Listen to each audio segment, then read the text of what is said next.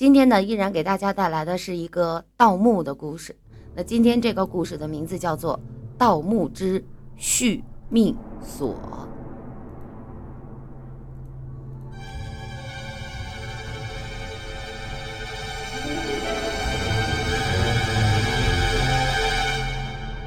我轻轻地将最后一块木砖取出，一个 O 字形的缺口便出现在我们三人面前。老三薛是非常老道的摸金校尉，只用了不到半天的时间就完成了寻龙、探穴等一系列的工作，而我只不过是一个刚入门的新手。不过还好，有那两位大神帮助，现在我们距离这个古墓只有一步之遥。薛不知道从哪儿逃出了一支蜡烛，点燃，随后慢慢的。将它放到了缺口之中。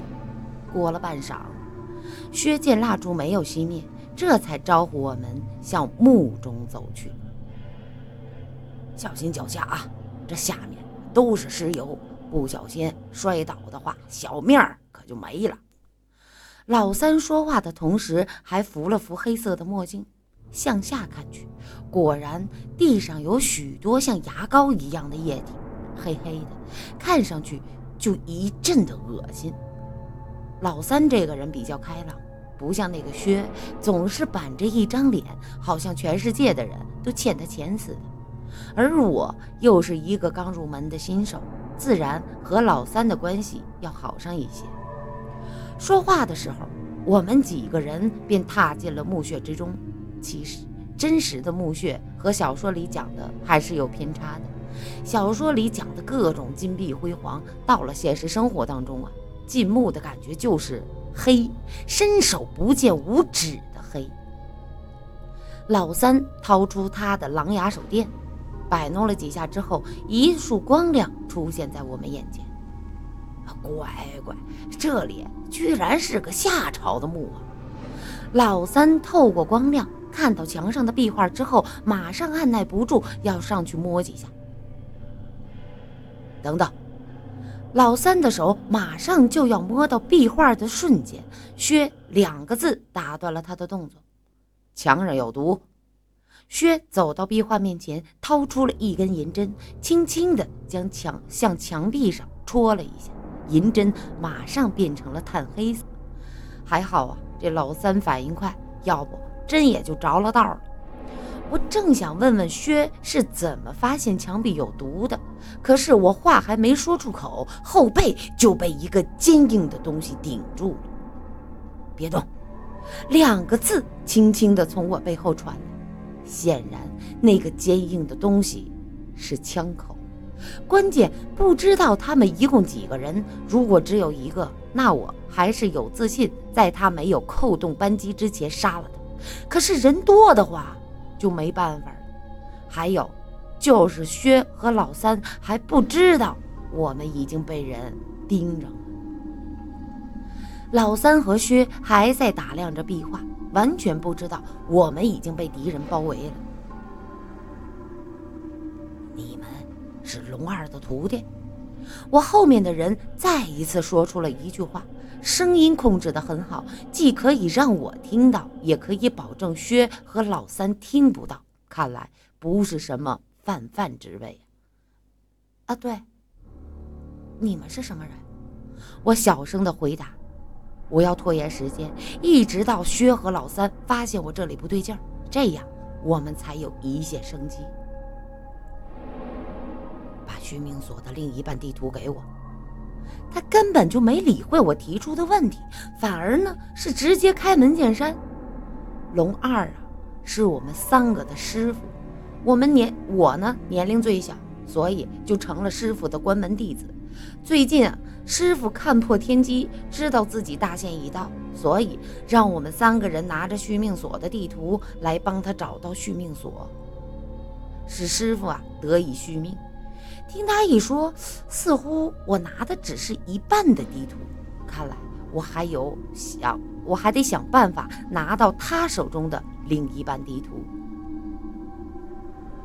哎，兄弟，不知如何称呼啊？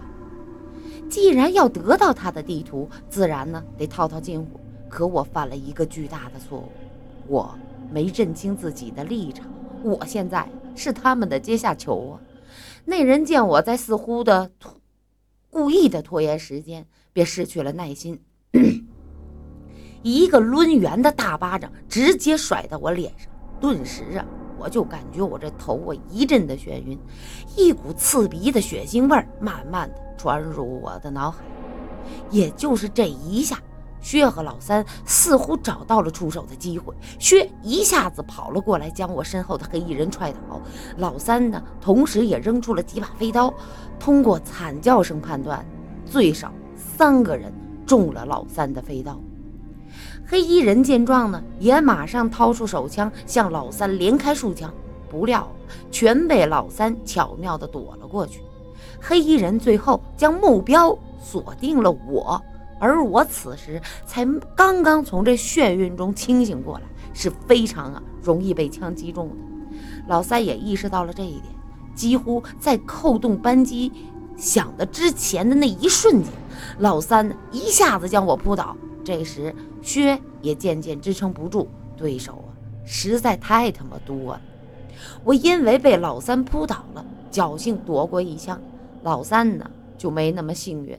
那一枪结结实实的打在了老三的腰上，血流如注。黑衣人一见这一枪没有击杀我，便想再补一枪。我哪会给他这个机会？我将老三放下的瞬间，便跑到了黑衣人面前。黑衣人先是一愣，接着他的脖子就被拧断了。我知道我们不可能打得过这么多的黑衣人。所以我背起老三，就向薛的方向跑了过去。薛似乎也从突围中突破出来，他一边挥舞着手，一边喊：“快，从这里走！”别看老三这个儿不高，但却是重得很。我背着老三跑步，都快被他压吐血了。哎呦，薛，先先休息一下吧，我是实在受不了了，便要求停下来。薛回头看了看，发现那伙黑衣人并没有追上来，于是。他也准备开始坐下来休息休息。我刚准备将老三放到地上，忽然薛那黑黝黝的枪口指向了我。薛，你别开玩笑，我都快累死了，赶快帮我把老三弄下来。薛并没有理会我，只是瞪大了眼睛，一直盯着我看。他手里的枪似乎也在颤抖，随时要发射的样子。这时，我忽然想到了什么，我缓缓地将脖子向左边扭动了一下。老三熟悉的面孔早已不在，取而代之的是一是一具不知多少年的干尸。我顿感脖子，我感觉我的脖子就像被打了石膏一样，已经不能再移动半分，像雨点一般的冷汗在我额头肆虐。顿时，我感觉我的双脚有点站不稳。薛也不知道该怎么办了。我们两个都像僵尸一样站在那里一动不动，场面十分诡异。人我是不会背错的。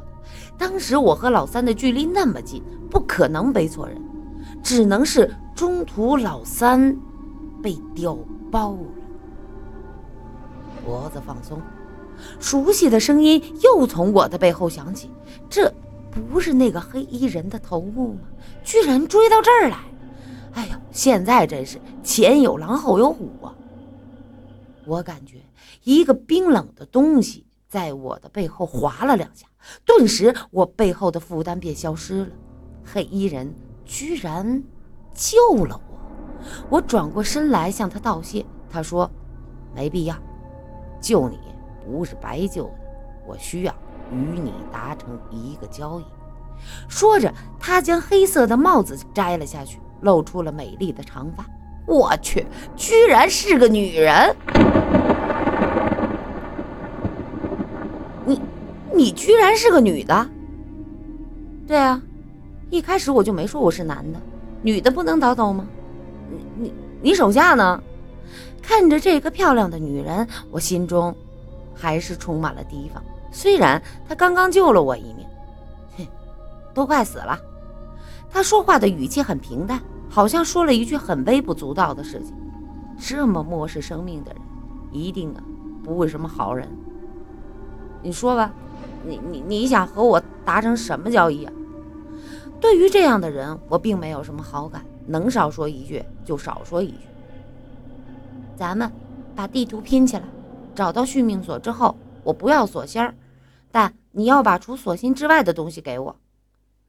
续命锁的精髓就在于锁芯，这没有锁芯，续命锁就和一件普通的下朝文物没什么区别。而我师傅需要的也正是锁芯，所以和薛商量了一番之后，决定接受这个交易。